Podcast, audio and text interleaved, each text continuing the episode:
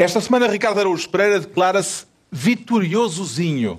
Pedro Mexia sente-se moderado e João Miguel Tavares confessa-se amiguista. Está reunido o Governo Sombra, desta vez em Vila Real. Estamos na abertura do FIN, o Festival Internacional de Imagem de Natureza.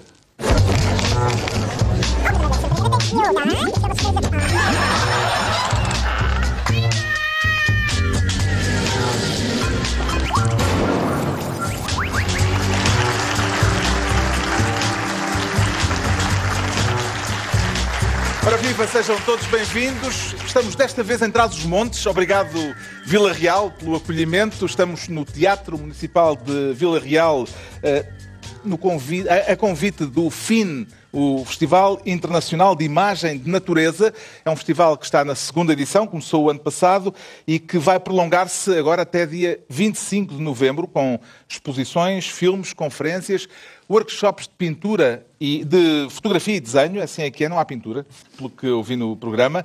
Eh, Tudo com o património natural eh, como tema, em defesa da biodiversidade. Qual é o seu tipo de paisagem preferida, Ricardo Araújo Pereira? Pá, Carlos, é uma pergunta muito difícil porque eu sinto que sou uma galdéria paisagística.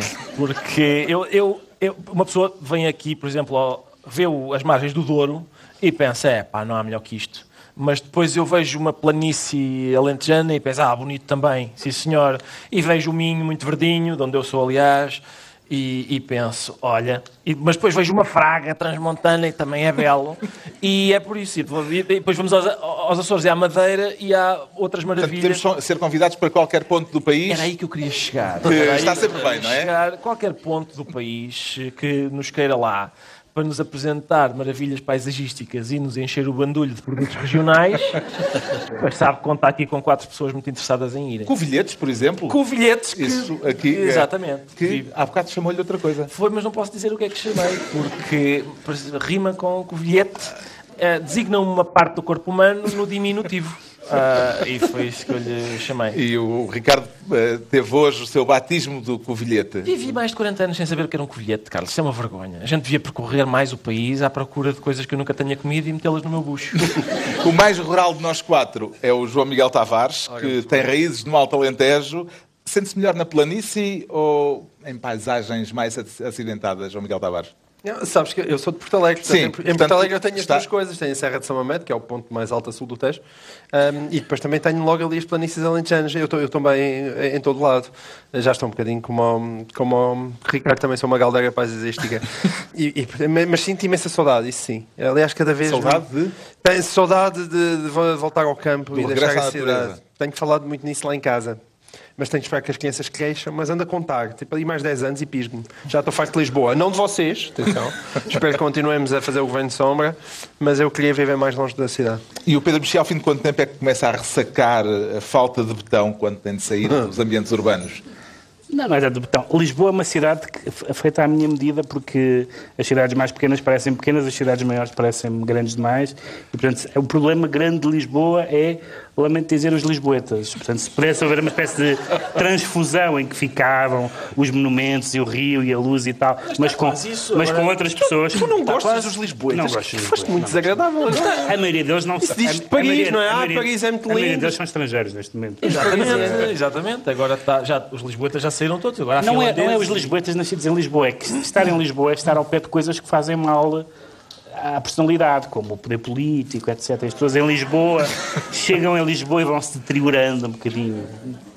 Exatamente. exatamente. O que é que foi dito? Que não ouvi? A plateia validou o raciocínio de Pedro Não, Mexia. e hoje, hoje, houve, hoje houve uma deputada que voou o tempo inteiro a dizer isto aqui em Lisboa, isto aqui em Lisboa. Isto Já vamos em falar Lisboa. disso daqui a pouco. falar, Muito bem. falar. Pois bem, é de paisagens e da forma como as observamos e como as retratamos que se vai falar aqui em Vila Real nos próximos eh, 15 dias, nas eh, duas semanas que eh, se- começam agora, eh, neste Festival Internacional de Imagem de Natureza.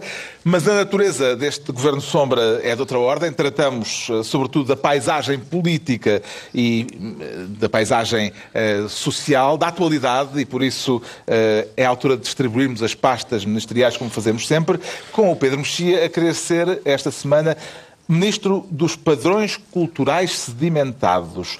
E serão eternos ou haverá forma de os alterar, Pedro Mexia? São assim Não, tão não há- sedimentados? não há muitos padrões culturais eternos, não é? Mas isto é uma expressão que foi utilizada pelo deputado do PAN, respondendo à carta aberta que Manuel Alegre dirigiu a António Costa por causa da questão das touradas, ou mais especificamente do IVA nas No touradas. fundo, eh, quero falar de pessoas, animais e natureza, o que é que até, até calha bem com o mote deste programa. Ex- Exatamente, é isso mesmo. Porque hou- houve coisas interessantes e eu tenho, aliás, sentimentos bastante divididos. Vou tentar explicar de forma eh, não muito confusa, mas é um pouco confuso, porque, por um lado, eu não sou aficionado. E, portanto, não, tenho, não, não, não posso dizer que partilho as razões de Manuel Alegre naquela carta, naquela carta aberta. Ahm, Penso que algum do argumentário. Também não sou um militante antitouradas, percebo boa parte do argumentário antitouradas. Ao mesmo tempo, há algumas coisas interessantes ali. Algumas, aliás, falámos no último programa, mas houve desenvolvimentos desde a semana passada. Vamos fazer um ponto da situação, porque Sim, se calhar vale a exatamente. pena eh, eh, clarificar o que é que está em causa. Isto não é a propósito da polémica a respeito da tauromaquia, uma polémica que nasceu por causa do aumento do IVA sobre os espetáculos eh, tauromáquicos e que esta semana teve novos desenvolvimentos, nomeadamente com essa carta aberta de Manuel Alegre ao Primeiro-Ministro, uma carta aberta em que o histórico socialista se queixava daquilo a que chama o fundamentalismo do politicamente correto. Não lhe pareceu que Manuel Alegre estava, no fundo, a queixar-se ao chefe de governo da Ministra da Cultura, eh, sem a nomear, porque foi ela que introduziu esta questão ao falar de uma questão de civilização eh, e não de uma questão de gosto. Claramente. Há, há duas coisas para mim estranhas. Uma foi já falada na semana passada no programa, que é em que medida é que, perante uma questão civilizacional, como disse a Ministra no Parlamento, se está a discutir percentagens de um imposto. Porque, na verdade, se o PS, enquanto partido, ou enquanto maioria ah, ah, dentro do partido, quer acabar com as touradas, o PAN está mortinho para o fazer e o PS pode. O PS não tomou essa decisão. Portanto, o PS acha que as touradas se devem manter. Pelo menos a maioria do PS acha e não fez nada nesse sentido. Depois, quando se está a discutir o IVA, falar de civilização parece-me uma palavra muito cara para quem compactua com a existência de touradas. Portanto, há aí um um desajuste. O outro desajuste, e é engraçado porque o Manuel Alegre põe a questão em termos muito, muito ponderosos e eu acho que interessantes. Manuel Alegre tem, independentemente do que, do que diga, tem a vantagem de pensar pela sua cabeça e de o fazer há muitos anos, e isso é de louvar porque é raro na política portuguesa. Mas, hum, que é a ideia do, do que é ou não civilização, do que é que é ou não civilizado. Por exemplo, num assunto muito diferente deste, como, como são os assuntos de costumes, chamadas causas fraturantes, ouve-se muitas pessoas dizer, quer conservadoras, quer progressistas, dizer isto não se discute porque isto é uma questão civilizacional, isto não se referenda porque é uma questão civilizacional. Mas porquê é que não se discutem questões civilizacionais? A discussão sobre a ética, a razoabilidade ética da tourada parece uma boa discussão, uma típica discussão de um debate ético. Será que eh, infligir dor aos animais é, é, eh, eticamente aceitável? E não há argumentos do outro lado que também possam ser ponderosos, que não seja o argumento do Picasso. Porque o argumento da legitimação cultural aborrece-me um bocadinho, porque ninguém diz, as pessoas que dizem, ah, gosto de, gosto de dourada como o Picasso, ninguém diz, sou horrível com as mulheres como o Picasso, não é? Ou sou stalinista como o Picasso, não é? Portanto, eh, essa coisa de dizer... Sim, o- esse é o argumento da autoridade. o é? Hemingway gostava, o Lorca gostava, isso, isso para mim. Mas há, há, uh, argumentos que eu percebo, quase antropológicos e de tradição, que são mais ou menos atendíveis. Uh, agora, o que o Alegre diz, depois ele tira conclusões um bocadinho extremistas, quando, quando faz aquela ligação ao Bolsonaro e não sei o que mais, há um, há um argumento que não é É totalmente... assim que nascem os Bolsonaros. É assim que Foi nasceu os Bolsonaros, diz de ele a propósito das touradas, o que me parece. Aliás, há aquela frase do Jorge Amado que diz que a tourada não pegou no Brasil porque os brasileiros torciam pelo touro. É uma frase, é uma frase famosa. Mas o Manuel Alegre acho que aponta para uma questão interessante, que é, que é a questão de haver- ten- tendencialmente haver em alguns partidos, e há bastantes no PS, há muitíssimos no Bloco, que são justamente pessoas totalmente urbanas, eh, que vivem um bocadinho na sua bolha, que têm um certo desprezo pelo resto do país que tem outros costumes, outras opiniões, etc. Ah, e isso é verdade, isso que o Manuel Alegre diz é verdade. E, essa, e essas pessoas, ao, por exemplo, ao dizer-se eh, uma questão civilizacional, o que está a dizer é eu que sou eu, a pessoa que diz eu que sou contra as touradas sou civilizado e os senhores são os bárbaros. Ora, isto parece uma forma muito pouco interessante de discutir política e acho que nesse ponto da carta aberta, Manuel Alegre tem razão. Vê esta questão eh, em torno das touradas como uma questão de gosto ou como uma questão civilizacional, para pôr uh, o problema nos termos em que a Ministra da Cultura o pôs, João Miguel Tavares? Não é fácil responder a isso. Eu, tenho, eu próprio tenho sentimentos mistos em relação à tourada, porque já sendo eu de Porto Alegre, como disse há pouco, tenho essa cultura tauromáquica enfiada nos genes, praticamente, até porque eu tinha, sobretudo, um avô de quem era muito próximo, que adorava tourada. Eu desde, desde quase que mal sabia andar e às touradas e às touradas com, com o avô e, e, e via as touradas na televisão e, portanto, e consigo perceber o espetáculo e, e, e sou incapaz de reduzir a tourada a uma, uma mera tortura de um animal. Agora, é verdade que é um espetáculo violento para aquilo que são hoje em dia cada vez mais os padrões um, e, e, e, aquilo que, e a maneira como é encarado o sofrimento do animal. Uh, e, portanto, são valores estimáveis que estão dos dois lados. Uh, e, e, é evidente, e o Pedro tem toda a razão quando diz é pena quando há valores estimáveis de ambos os lados, mas existe ao mesmo tempo uma incapacidade de conversarem uns com os outros.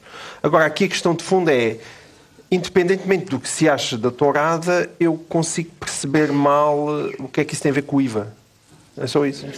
Mas o IVA foi só o pretexto para esta questão. Não, mas continua surgir, a ser. Não é? Mas mesmo a questão de Manuel Alegre foi, foi ainda à volta disso. Consigo perceber mal, porque acho indiscutível que é um espetáculo cultural. Isso eu não tenho dúvidas que seja Bem, no cultura. sentido lá tem que tudo é cultura, pode-se dizer no que... Sentido lá... No sentido da lei, pertence ao Ministério da Cultura. Portanto, até mudar é, pode-se dizer que é indigno de lá estar. Mas, na verdade, é a, é a cultura que tutela. Sim, é, considerado, é, é, considerado um espetáculo. Se é um espetáculo, é a cultura que tutela. Mas Portanto, isso... quem quiser mudar, que mude, mas é, objetivamente. Certo. É isso. Como os circos romanos também eram cultura na altura. Atenção. Justamente. Pode deve ter havido, não, não, mas, mas não deve ter havido o netinho de um senhor estimável como... certo, que eu, sei. eu levava, não sei levava, o senhor, levava o netinho aos, certo, aos, aos circos, os gladiadores. Certo. Uh, e eu percebo isso. O, não sei quanto é que o neto é capaz de ter Agora, tido um momento. De... Certo. E, e certo. Agora, eu não me lembro é, não me lembro, não me lembro é o Senado em Roma estar a discutir o IVA dos circos romanos. Mas leu o diário, o diário do, das, da República, do, do, diário, o diário das sessões do, do Senado sim, romano. Sim. Bom, também acha, como Manuel Alegre, Ricardo Araújo Pereira, que é assim que nascem os Bolsonaros? Não sei, eu aliás escrevi sobre isso esta, esta semana, porque só esta semana, eu tenho ouvido, não sei se, se isso acontece com mais alguém, mas eu tenho ouvido muita gente a dizer: olha, é assim, é assim, pois é assim que nascem os Bolsonaros. E são as coisas mais dispares. Só esta semana, vou, portanto, o Manuel Alegre disse: vi na capa do I num dia, estava Manuel Alegre a dizer é por causa desta intolerância às touradas que depois nascem os Bolsonaros. E no dia seguinte, a senhora Presidente da, da, da Associação Protetora dos Animais disse não, é, esta cultura de violência e de agressão é assim que nascem os Bolsonaros.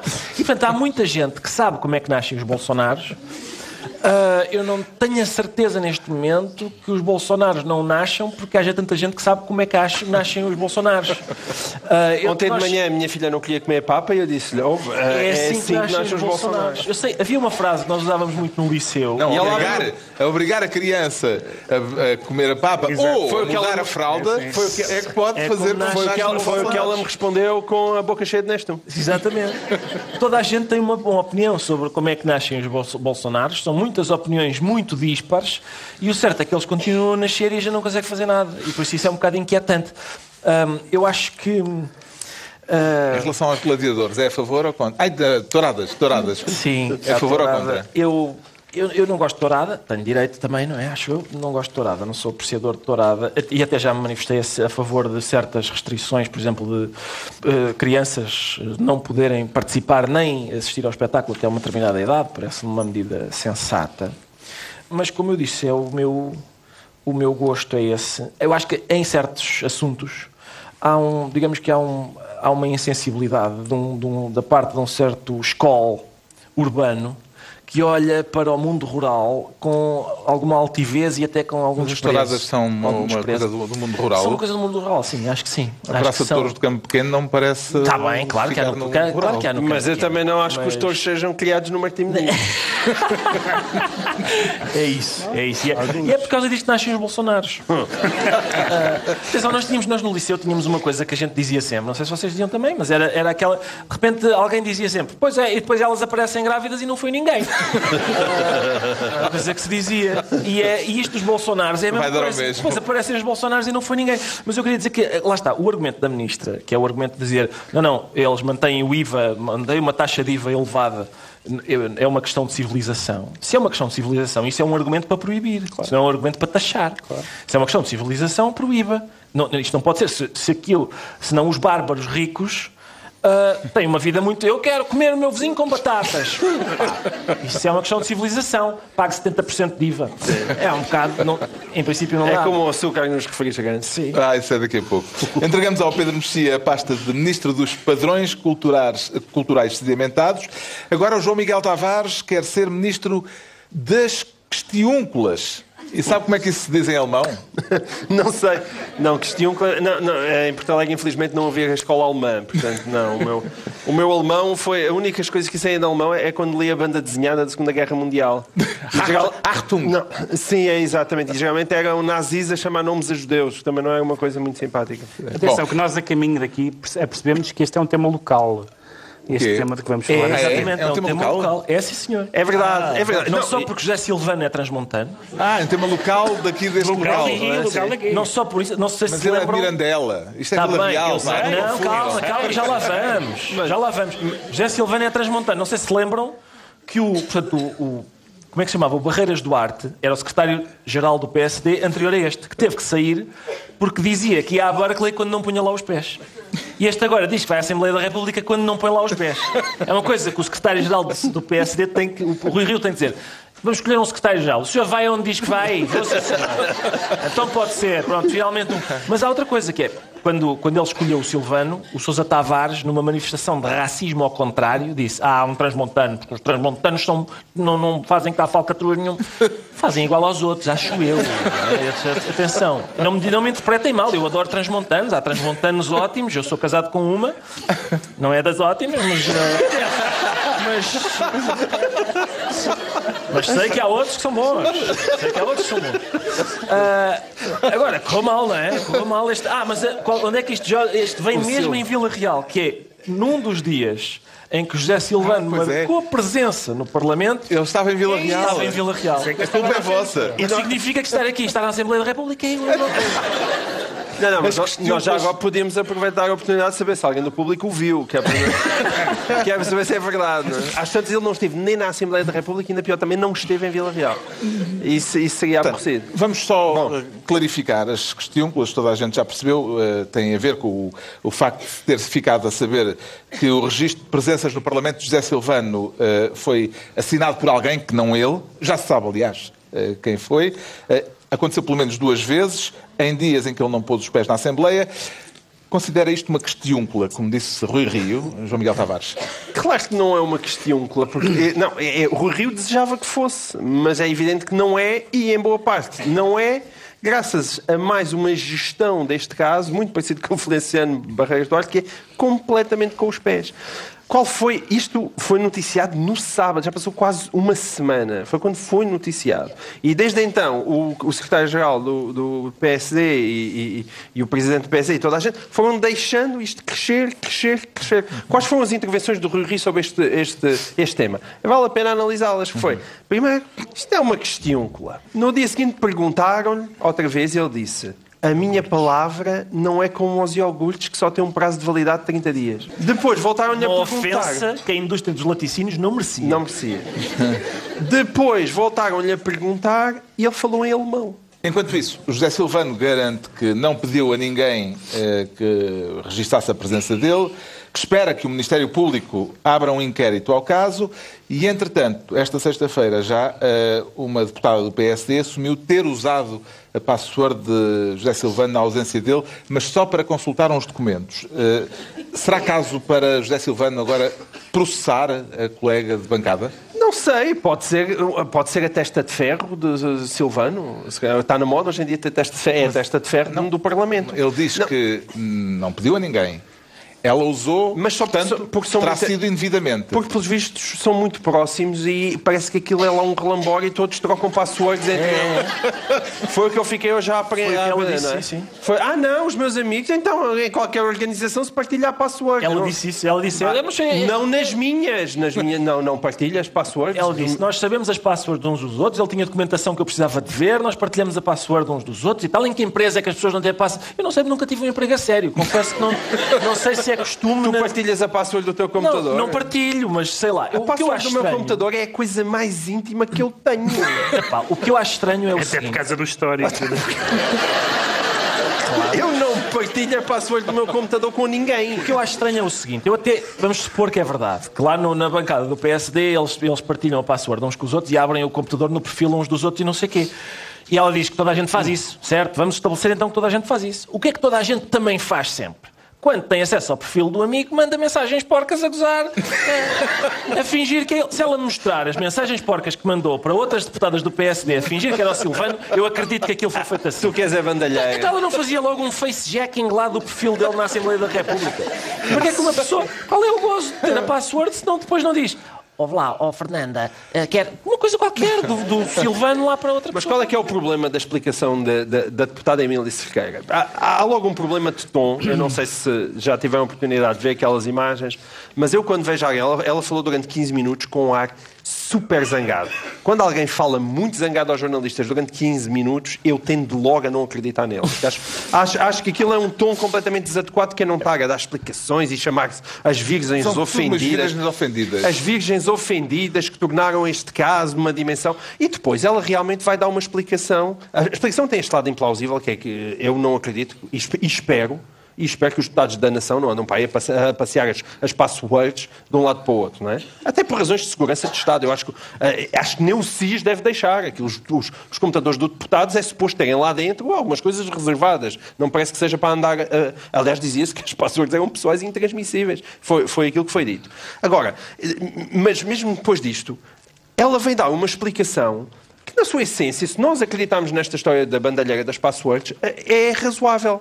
Porque ela disse, aquilo não há nenhum sistema de inscrição, ou seja, de dizer, eu, não, não é um sistema de picar o ponto. O que ela diz é, assim que eu coloco a password no computador do se Parlamento, ao, ao se eu aceder a esse, a esse computador que está na sala, é registado como uma presença Faz automaticamente. Sentido. Faz sentido.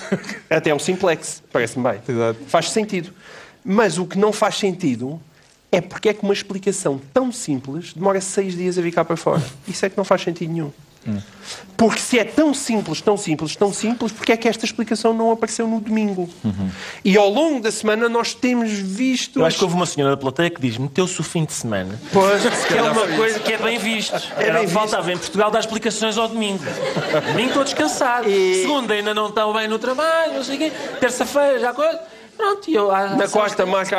Sim. Mas hoje é sexta-feira. Não, não é razoável. Não, então não é só é razoável, como é, a história já tem várias versões. Há também uma outra questão que talvez seja, não seja irrelevante, é que a explicação da deputada Emília Cerqueira só aparece porque o Expresso descobriu que tinha sido ela, porque viu, eh, andou a ver as imagens da ARTV e, e constatou que ela estava no posto de José Silvano nos dois dias que correspondem às ausências de José Silvano. E, e, e perguntou-lhe hoje de manhã, eh, esta sexta-feira de manhã, perguntou à deputada se confirmava que tinha sido ela, ela não respondeu ao Expresso e deu a conferência de imprensa. Não, mas o problema então, é que apanhada, no assim. dia anterior, na quinta-feira, ela já tinha falado com o Jornal Notícias e já tinha dito ao Jornal Notícias que não tinha feito coisa em cima nenhuma, que não tinha marcado nada de presenças.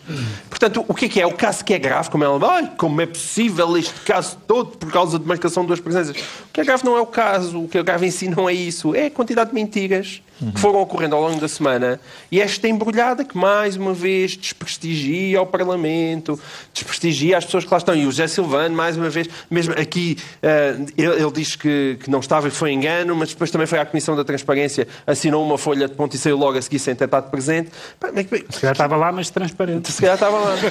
Ou seja, se calhar é isso. Se calhar ele estava lá, não é transparente e, e noutras vezes. É, é que isso é um caso. Se ele fosse um super-herói da Marvel, dava. Porque num, num momento ele, ele estava transformado numa outra pessoa, que era a deputada Emília Sequeira, quando ela estava no posto de trabalho, mas na verdade era José Silvano. E não, não, e não outras vezes também, e outras vezes está presente num sítio e afinal ninguém o viu. É Eu já vi isso.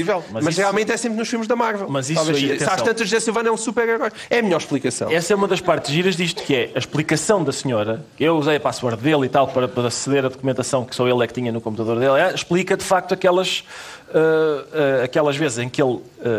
Disse que estava na Assembleia da República quando na verdade não estava, estava em sítios como Vila Real. Mas, mas não explica que ele, na mesma semana em que sabe isso, tenha ido à Comissão de Inquérito sobre Transparência. Assinou, assinou e, e foi sequer. nem sequer, nem sequer assentou as bochechas do rabo na cadeira.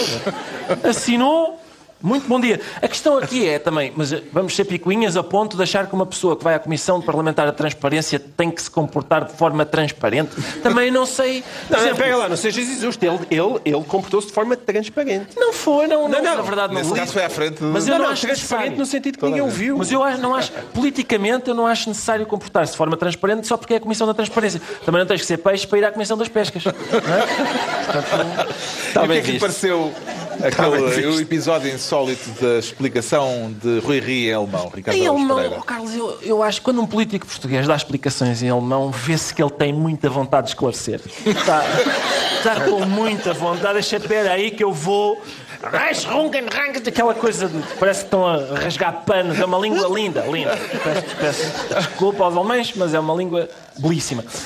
Eu adorei, eu gostei muito. Uh, eh, um, ehm, Estou à espera que próximas comunicações de, de Rui Rio sejam noutros idiomas. Será caso para citar aquela canção, aquele verso do Caetano Veloso em que ele canta que está provado que só é possível filosofar em alemão?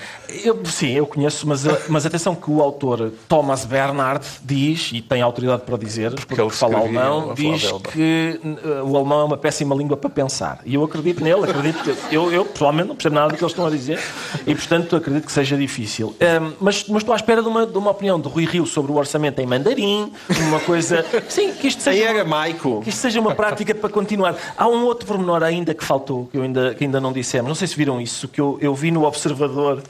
Sobre, eles perguntaram lá aos serviços da Assembleia da República, mas isto é assim? As passwords, isto é verdade? Todos os deputados têm as passwords uns dos outros e entram, isto não é, isto é uma prática aceitável. E os serviços da Assembleia disseram o seguinte, prestem atenção a esta frase porque isto é Portugal em meia dúzia de palavras. A password é pessoal e intransmissível. Mas pode ser partilhada. Portanto, ou a palavra intransmissível tem outro significado no verbete do dicionário que está na Assembleia da República, realmente isto trata-se de Portugal. Portugal! Portugal! É o tipo de coisa que a gente diz: Ah, estou em casa, estou em casa. José Silvano está uh, numa situação politicamente delicada. Feliciano Barreiras Duarte teve de se demitir por causa de umas trapalhadas no currículo. Já falámos de, também desse caso. Pode-se concluir que o Rui Rio está com azar na escolha de secretários-gerais para o PSD, Pedro Mexia? Mas não é só azar na escolha de secretários-gerais, é, é, azar também nas reações. O problema deste caso também tem muito a ver com várias reações, e as reações de quase, de quase toda a gente envolvida. Por exemplo, um, o secretário-geral do PSD, confrontado com este caso, responde: sou um homem honrado. Isso não é uma resposta. Uma pessoa pode estar a assaltar um banco, foi o senhor, eu sou um homem honrado. Sim, mas assaltou o banco, isso de facto, de facto assaltei. Sou um homem honrado não é uma resposta. Uma resposta é as pessoas em Portugal, os políticos sobretudo, que é, que é disso que estamos a falar, confrontados com um caso, responderem. Isto aconteceu desta maneira. Isso nunca não, acontece. isso nunca acontece. Não dizer isso é uma ofensa. Estou de consciência tranquila. Ou sim, ou é preciso nascer não sei quantas vezes para ser mais honesto que eu, que são as coisas normais que se dizem em Portugal. Não, responder. Fazem os jornalistas ou os outros políticos, seja quem for, fazem uma pergunta, passou-se este caso, por favor responda.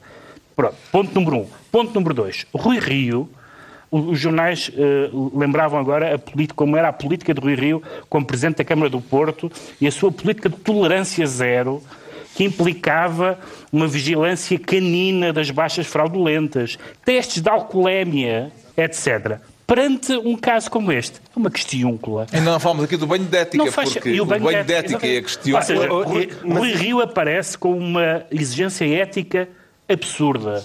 Absurda pela forma como foi formulada. Banho de ética, etc. Depois, sempre que acontece algum caso, ele diz: Ah, sempre.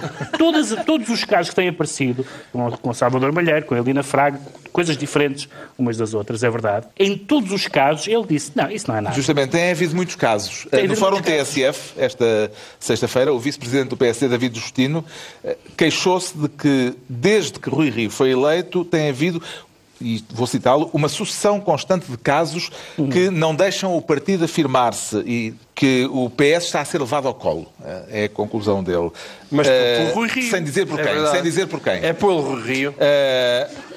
Pa- Parece-lhe pertinente este desabafo. Tem de facto havido eh, casos. Quer dizer, é de facto, tem sido, se há, se há alguém que transportou esse bebê, foi Rui Rio. Eu lembro-me, há uma frase do Rui Rio nestes últimos meses que eu gosto particularmente, quando ele está a falar do futuro e das eleições, ah, e, e ele diz: as próximas eleições a que, a que nós nos apresentamos, e não vou dizer ganhar, porque não gosto de exagerar, disse ele, não vou dizer, não vou dizer ganhar.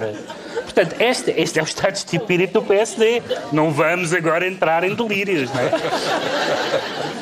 Eu não eu honestamente eu digo isto, eu digo isto com pena porque eu não eu preferia que a maioria mudasse obviamente politicamente, mas não é com esta, não é com esta. Portanto, quem é que anda com o bebê ao colo? Não é, não é, não tem sido esta direção do PSD. A- Esta semana, a sim. quantidade de trocadilhos que eu já vi esta semana entre banho e banhada é gigantesca. Não é, "Ah, lá vem, este é o banho técnica, mas é uma banhada, é o banho, é uma banhada.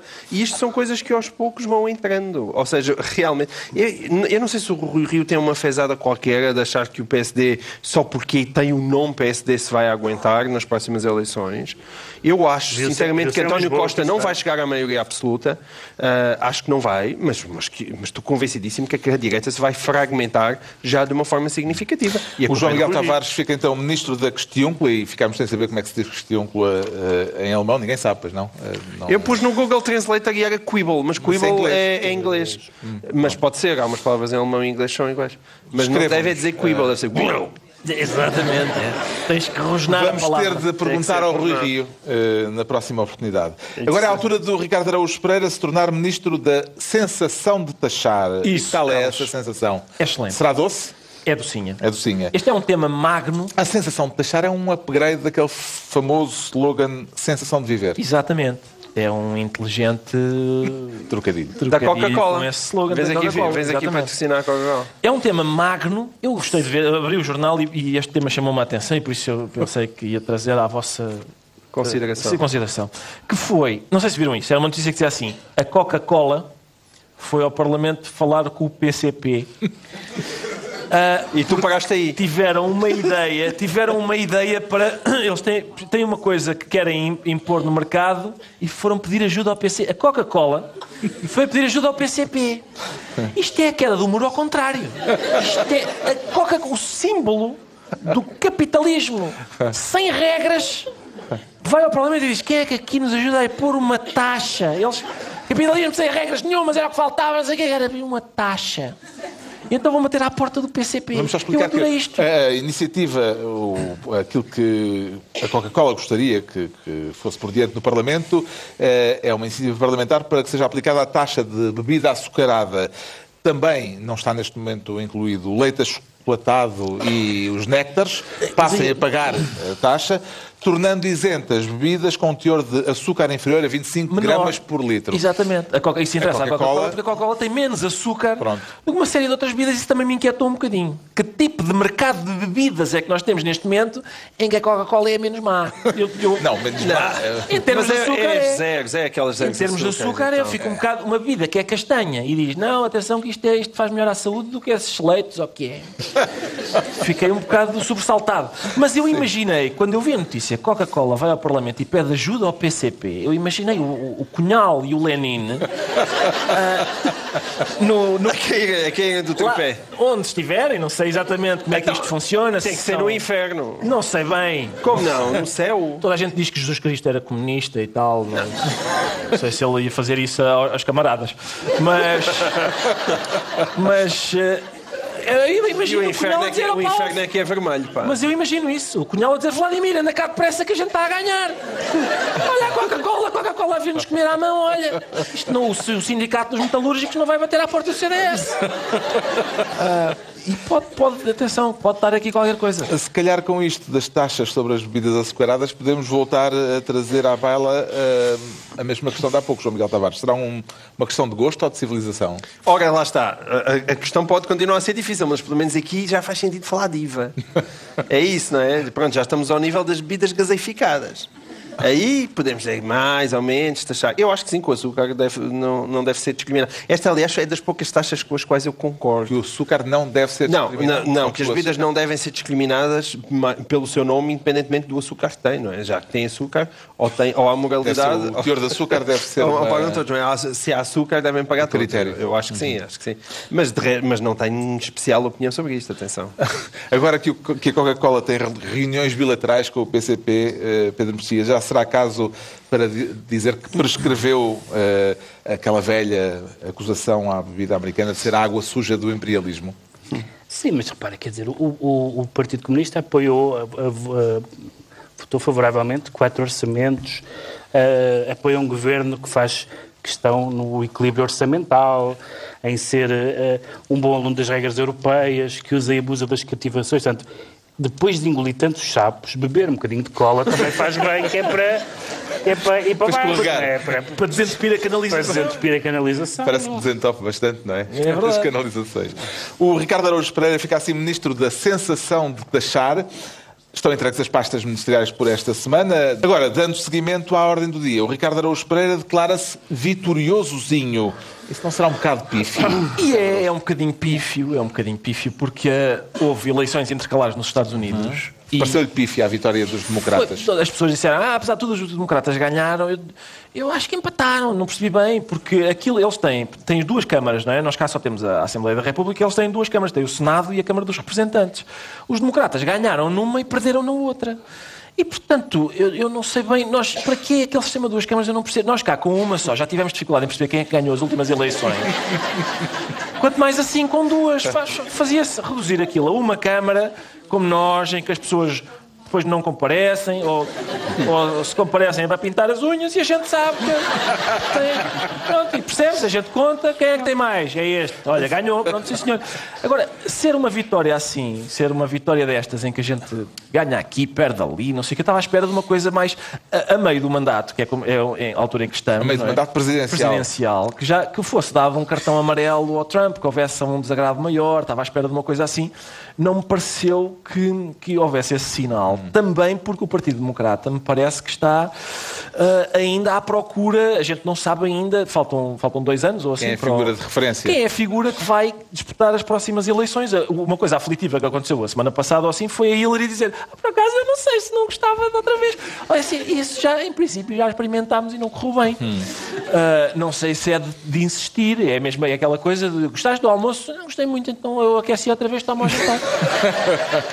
Vem a Hillary do micro-ondas. o eleitorado está assim, é uma- vai ter uma Hillary requentada para. Os democratas roubaram a maioria aos republicanos na Câmara dos Representantes, mas em contrapartida os republicanos aumentaram a vantagem que já tinham no Senado, eh, embora houvesse poucas eh, eh, eleições eh, em que para o Senado eram eh, os, eh, os senadores republicanos que estavam em jogo, digamos assim. Em todo caso, aumentou a vantagem dos republicanos no Senado.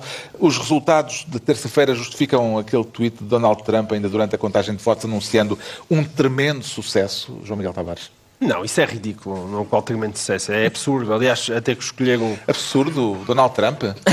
Pá, essa agora, a dizer coisas parvas no Twitter. que- Atenção.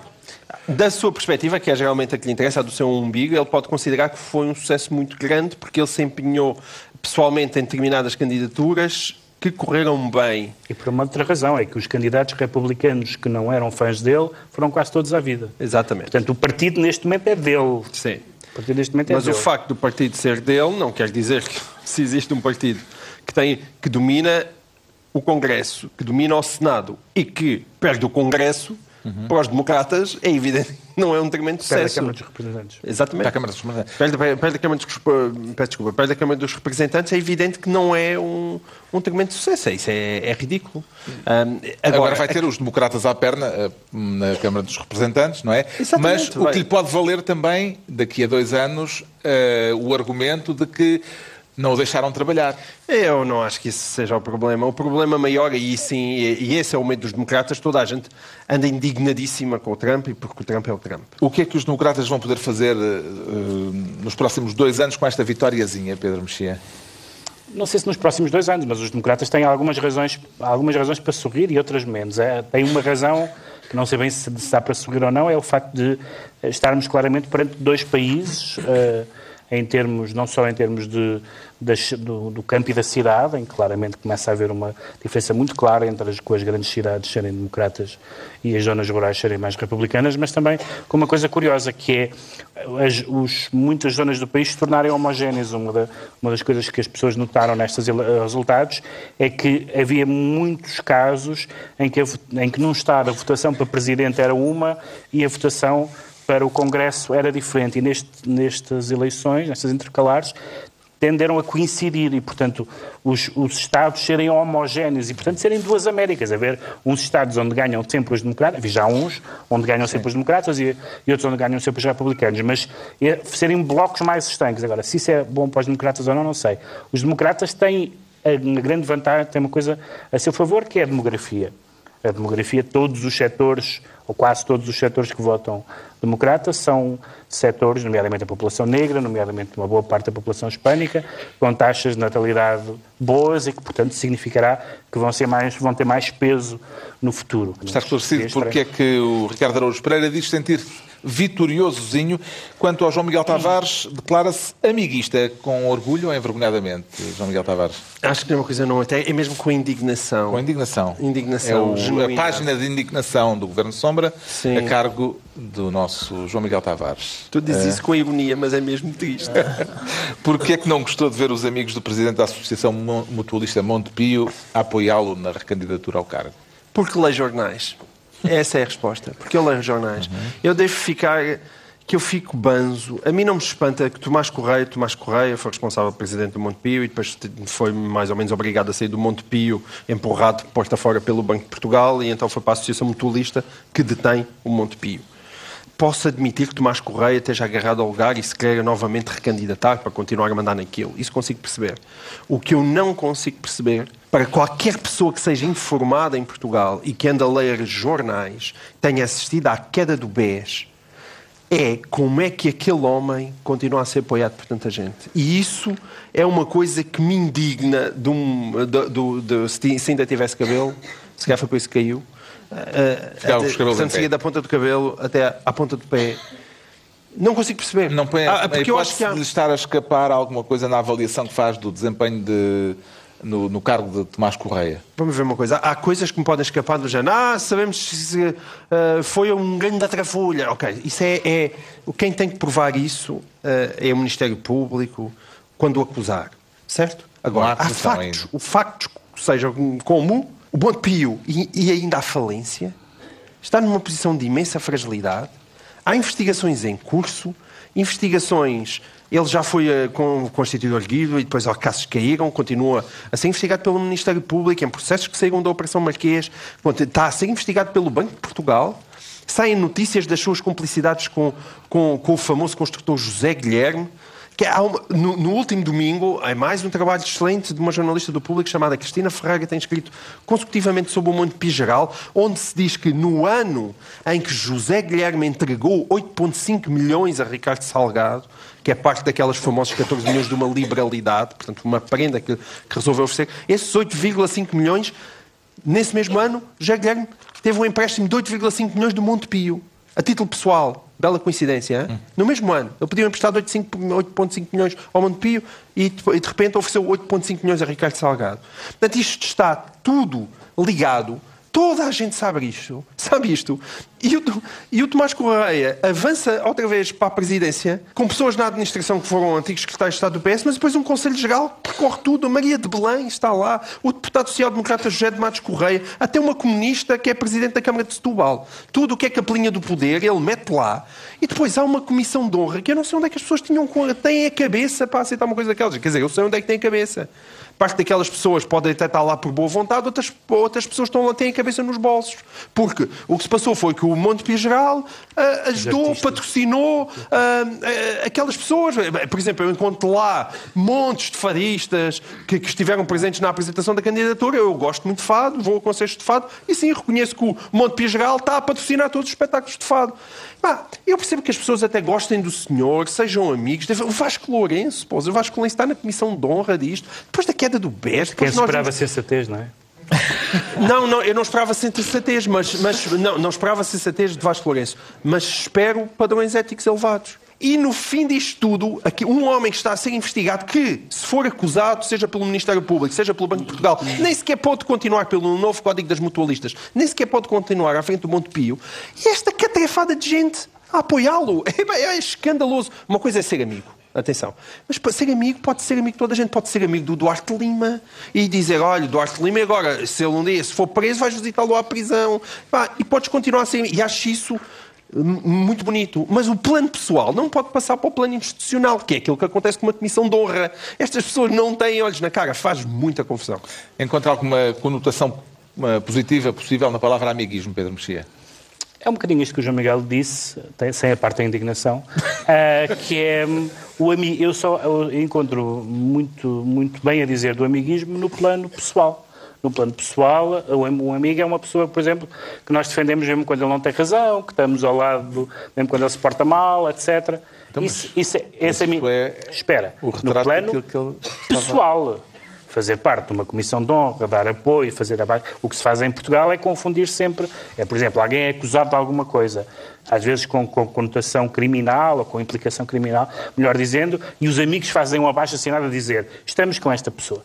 Isso não quer dizer grande coisa, ou seja, não, são planos que não se confundem. E evidentemente que nós não só acreditamos tendencialmente nos nossos amigos, como, sobretudo, estamos com eles mesmo, mesmo quando eles fizeram coisas erradas. E isso é muito louvável. O pior que há é a pessoa que abandona, abandona os amigos em momentos difíceis. Agora, isso não se traduz necessariamente em tomadas de posição pública, mas não há, não há verdadeiramente. A, a razão pela qual não compreendo o grau de indignação do João Miguel é porque o, o que ele disse agora é transparentemente banal, ou seja, quem é que lá estão? Estão, estão amigos dele e pessoas que foram apoiadas. Já alguma vez se sentiu refém de uma situação de amiguismo? De amiguismo, exatamente, desde, exatamente como este caso de um amigo meu banqueiro. Tem uma relação que eu só percebi mais tarde que era de amizade com o Ricardo Salgado, porque eu emprestei-lhe algum dinheiro, como os amigos às vezes fazem, ele ainda não me devolveu, mas uh, acredito que esteja a esforçar-se imenso para, para o fazer. Eu, quer dizer, eu compreendo tem fé na humanidade. Tenho muita fé, muita fé. Eu, tenho, tenho, eu compreendo a indignação do João Miguel Tavares. Mas, mas só é, tem dois fi, duas filhas. Só tenho duas filhas, portanto, estou um pouco menos indignado. Tá. Estou um pouco menos indignado. Mas, mas, mas, no nosso caso, isto bate certo. Eu sou mais indignado, quatro filhos. Tu és meio indignado, dois, zero filhos. Zero. Está-se borrifando para, para o futuro do planeta. Tu, não? É? enquanto não te reproduzis, não tens esperança na humanidade. Eu proponho que saias daqui e vais fazer um filho. E atenção que há braços no ar.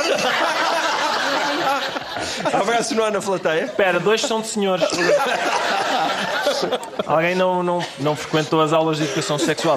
Mas eu, é, quer dizer, eu percebo a indicação do João Miguel Tavares, mas a questão é, estas pessoas que dizem, pá, integra ou não integra a comissão de honra do Tomás Correia? Pá, eu vou integrar uma comissão, pode ser uma vergonha, né? Integra a comissão de honra, passado dois meses ele está preso. Aconteceu-lhe o mesmo que o, que o Oliveira e Costa do BPN, que está, está, está em casa. Por acaso está em casa. Ou então não, ou então, ou então acontece-lhe como o Salgado, que vai, vai, vai em casa também. Está em casa. Está em casa. Qual, que, qual, pá, o que é que achas que estas pessoas dizem? Uh, cuidado, hoje atenção, o que este país faz aos banqueiros que se portam mal, se calhar é melhor tirar o meu. Não, não, deixa estar, deixa estar. Não há problema nenhum. Ora bem, só, só, só a terceira filha que vais. Exato. É a altura dos decretos. O Pedro Mexia, e temos que agora acelerar, decreta curioso número. Curioso número, isto é uma referência àquela velha frase do Dr. Mota Amaral, no, quando era Presidente da Assembleia, está a ser votado um artigo 69 e ele diz curioso número. Por causa de um senhor de 69 anos na Holanda que recorreu ao tribunal porque diz que se sente e tem exames médicos que o provam, se sente um homem de 45 anos. E então quer, diz que o tribunal, assim como reconhece a mudança de género e a mudança de nome, reconhece a mudança de idade, quer que lhe tirem 20 anos. Um, e, e agora há duas hipóteses. Há duas hipóteses. Ou este senhor está a levar até ao extremo esta ideia de que a pessoa é aquilo que se sente ser, ou então está a gozar com a, com a malta.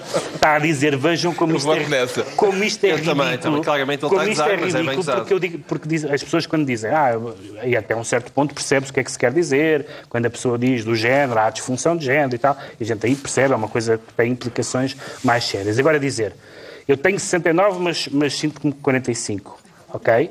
E, portanto, o tribunal que reconheça isto. Isto é grotesco.